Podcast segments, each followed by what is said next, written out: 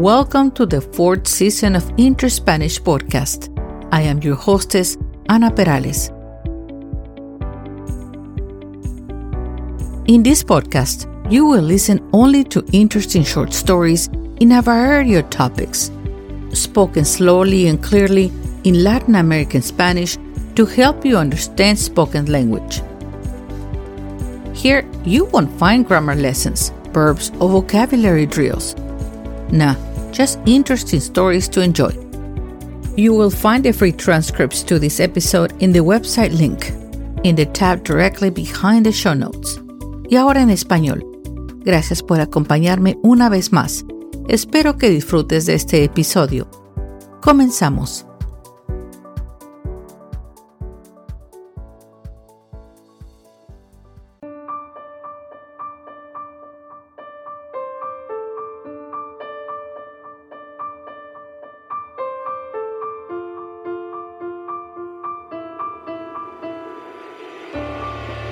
Los lugares abandonados tienen una magia especial, un no sé qué que atrae al más intrépido de los cazadores de fantasmas.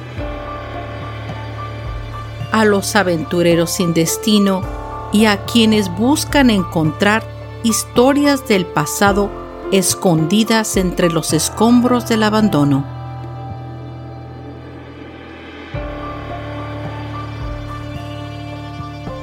Los lugares abandonados son escenarios desiertos y tragedias hechas ladrillos, laberintos enredados de oscuros pasillos, escaleras sin fin y puertas a la nada. Los lugares abandonados han perdido su color y son obligados a existir en un entorno gris, sin brillo ni color. Descoloridos, olvidados, solo les resta esperar su completa desaparición.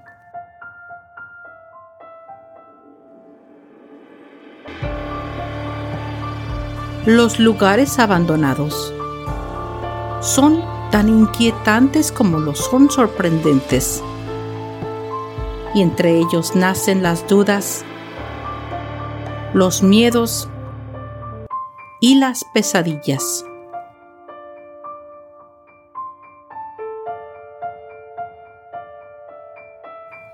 Y el Fort Ord, en la costa del Pacífico de la bahía de Monterrey en California, no es la excepción.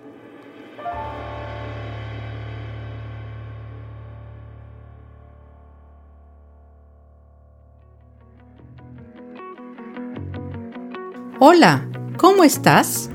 Hoy te invito a que me acompañes a realizar un recorrido a visitar este famoso fuerte del Pacífico, el cual solía ser la base militar más hermosa de los Estados Unidos, pero hoy ha quedado abandonada a la intemperie.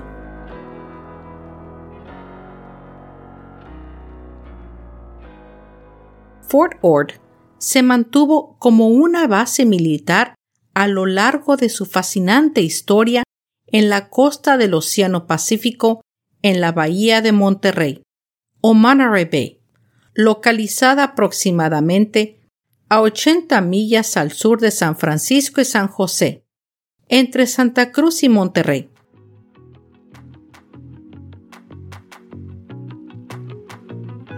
La bahía de Monterrey es un lugar hermoso y es el hogar de muchas especies de mamíferos marinos que viven ahí, incluidas las nutrias de mar o sea otters, focas y delfines.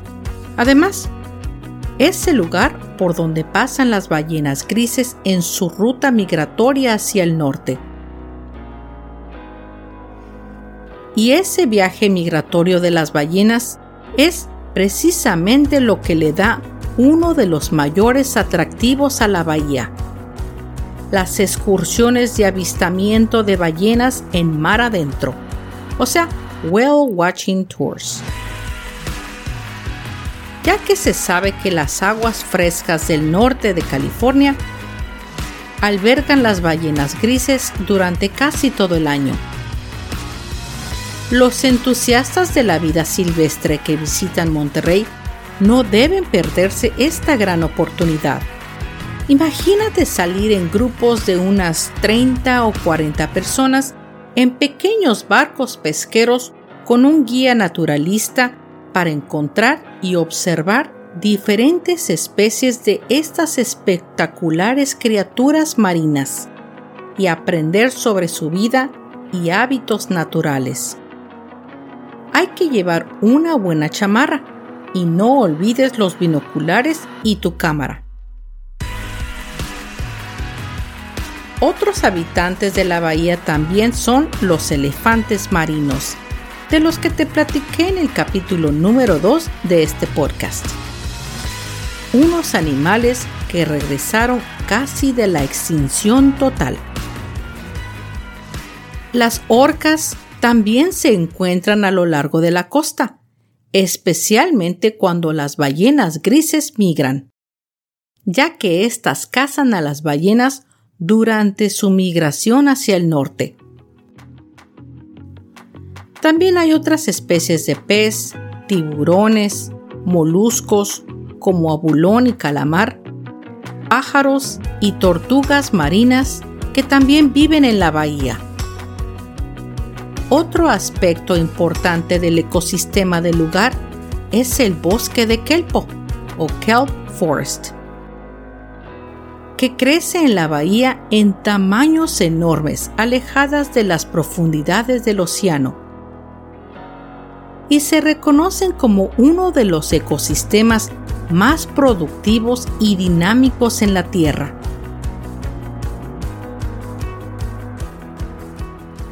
Pero en la bahía no solo existían animales, también existió el pueblo nativo del área que se conoce como Olone, que es el nombre colectivo dado a las tribus de la bahía de San Francisco, quienes vivieron aquí mucho antes de que los primeros europeos desembarcaran en las costas de Monterrey.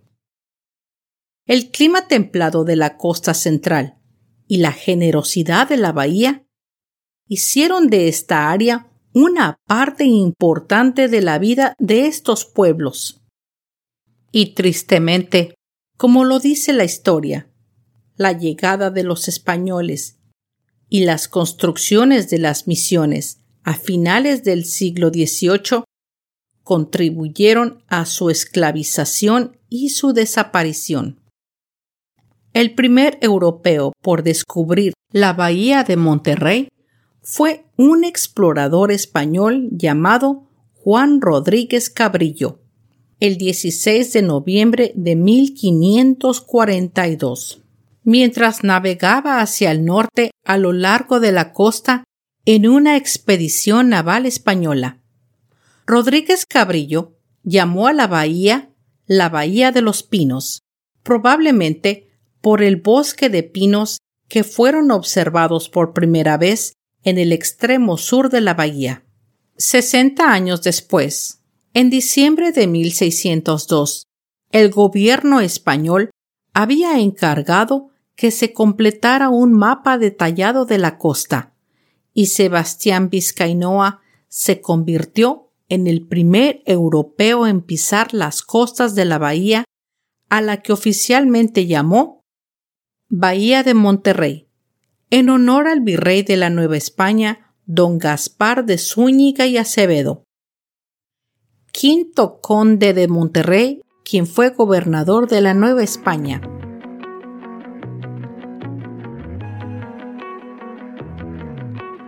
Y es precisamente aquí, en la bahía de Monterrey, donde se construyó el Fuerte Ord, un fuerte militar de la Armada de los Estados Unidos del que hablaremos hoy.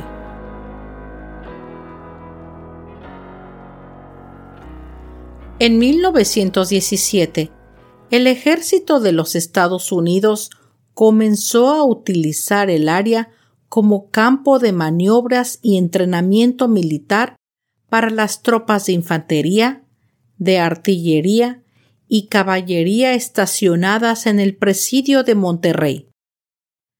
A finales de la década de 1930 se construyeron edificios administrativos, cuarteles, comedores, tiendas de campaña y una planta de tratamiento de aguas negras.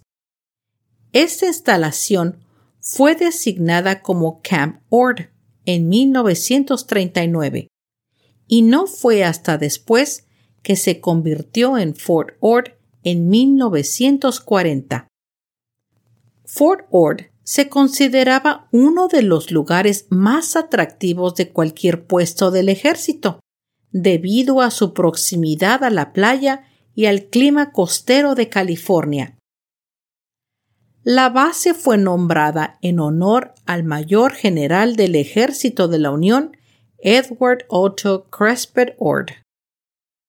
Durante 1952 y 1954 se construyeron 42 edificios nuevos que harían del fuerte una planta militar permanente.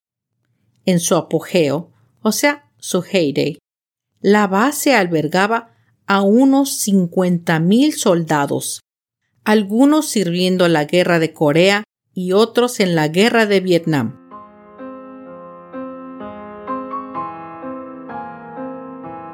Aunque el fuerte está bellamente situado cerca de la costa, la base militar tiene una oscura historia de destrucción ambiental.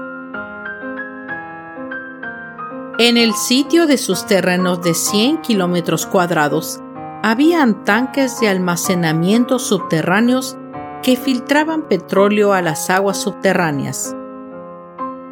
Numerosos vertederos o landfills que contaminaban el entorno natural y una gran cantidad de minas sin explotar.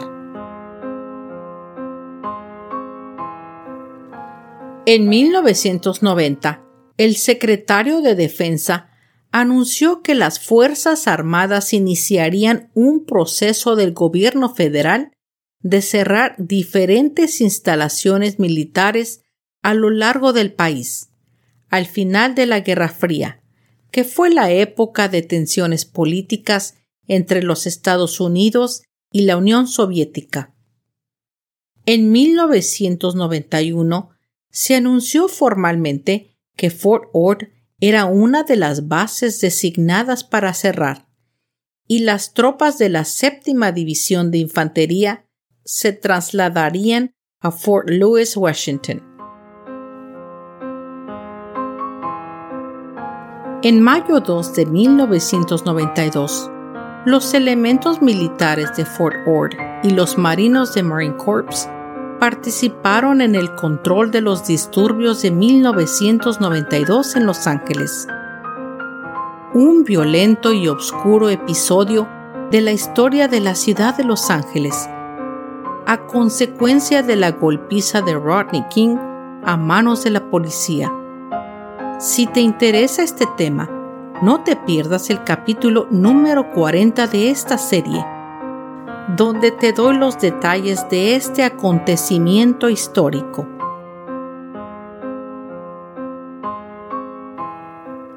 Finalmente, en 1994, el fuerte Ord cerró sus instalaciones para siempre y la mayor parte del terreno fue regresado al gobierno del estado de California para uso público.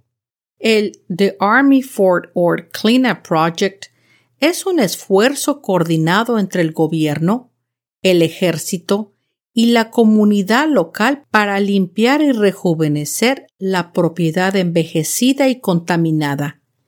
Y está dividida en dos proyectos. El programa de limpieza de la contaminación de agua y tierra y el programa relacionado a municiones y explosivos en la zona. La mayor parte de la tierra de la base se convirtió en el monumento National Fort Ord, administrado por el Bureau of Land Management, con más de 80 millas de senderos públicos que serpentean a través de los bosques. Más de 130 kilómetros de caminos públicos están disponibles hoy para los turistas que quieren disfrutar de la naturaleza junto a las criaturas del bosque. Gran parte se reservó como una reserva natural, creando así la conservación de un insecto federalmente listado en peligro, la mariposa azul de Smith, cuyo entorno ha sido destruido por el desarrollo urbano, el pisoteo del hábitat y las plantas invasoras. Otras especies en peligro de extinción que se encuentran en el área de Fort Ord son las flores silvestres, las contracosta Goldfields, endémicas al área de la bahía de San Francisco y la salamandra tigre de California. Otra parte se entregó a la Universidad Estatal de California en la bahía de Monterrey y aún otra sección fue reservada para el desarrollo comercial y residencial de los poblados de los alrededores. Hoy, el Fort Ord Dunes State Park es un parque estatal a lo largo de cuatro millas de la costa de la bahía de Monterrey. Dado que las dunas son zona donde diferentes especies sensibles de aves hacen sus nidos, el acceso público se limita a los caminos y senderos. En la zona que se ha designado como accesible al público, muy pronto se desarrollará como un nuevo campamento que consistirá en unos 45 sitios para vehículos recreativos o RVs, con conexiones para electricidad y agua. Una segunda sección será para acampar en familia con 40 sitios para tiendas de campaña y la tercera unidad será para peatones y ciclistas. A pesar del desarrollo urbano de la zona, gran parte de la antigua infraestructura y los edificios militares siguen en pie, abandonados. Un retrato congelado en el pasado. Un desierto una tragedia hecha ladrillos. Los lugares abandonados. Tienen una magia especial, un no sé qué, que atrae al más intrépido de los cazadores de fantasmas. Y ese cazador soy yo, buscando encontrar historias del pasado escondidas entre los escombros del abandono. A unas 212 millas al norte de Bakersfield, viajando por la Ruta 1 hasta la bahía de Monterrey, he visitado este lugar abandonado.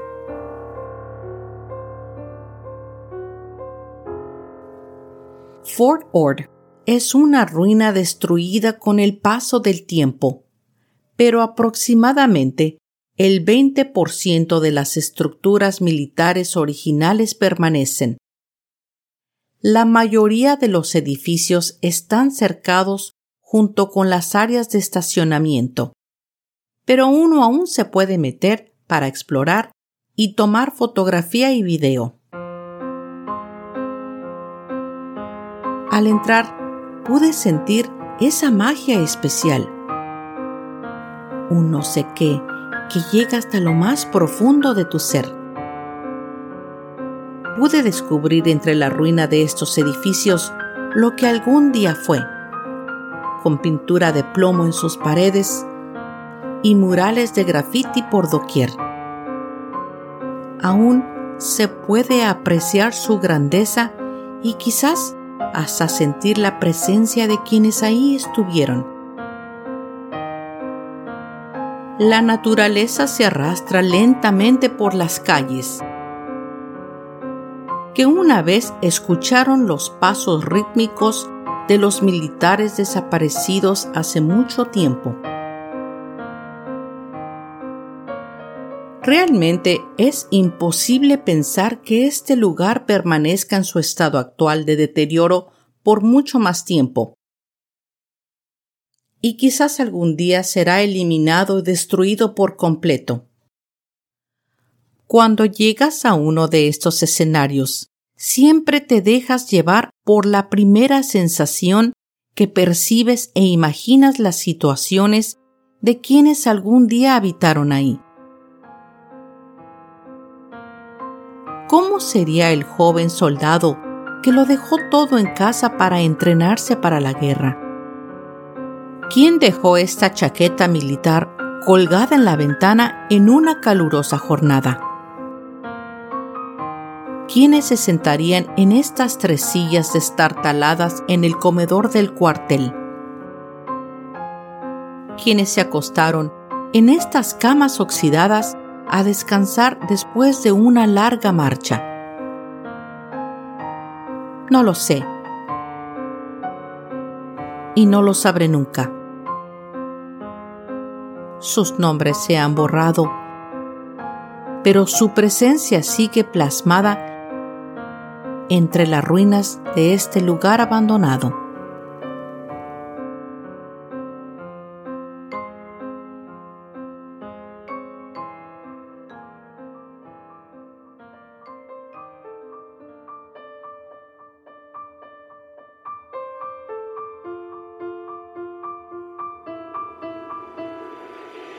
Caminando por los laberintos enredados de oscuros pasillos, escaleras sin fin y puertas a la nada, tratando de encontrar las historias del pasado escondida entre los escombros del abandono.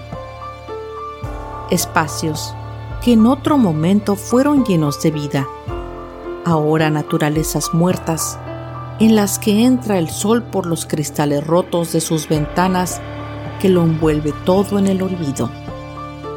Este lugar abandonado lo ha perdido todo, su color, sus sonidos y su uso. Descolorido, olvidado, solo le resta esperar su completa desaparición. La naturaleza se arrastra lentamente por las ruinas devorándolo todo, cubriéndolo todo y borrando su huella original malezas asomándose a través de las tablas del piso agrietadas. El deterioro no respeta a ninguna institución, ni siquiera a los templos, capillas o iglesias. No hay fuerza universal que detenga el avance del tiempo,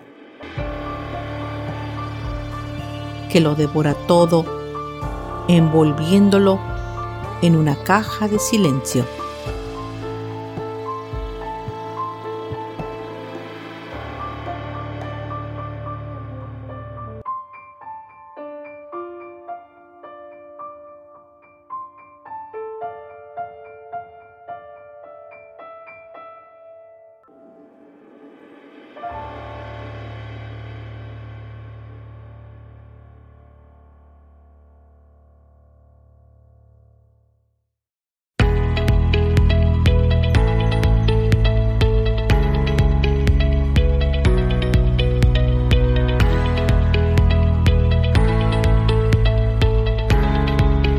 Llegado al final de este episodio y quiero agradecerte el que me hayas prestado tu atención y escuchado hasta el final.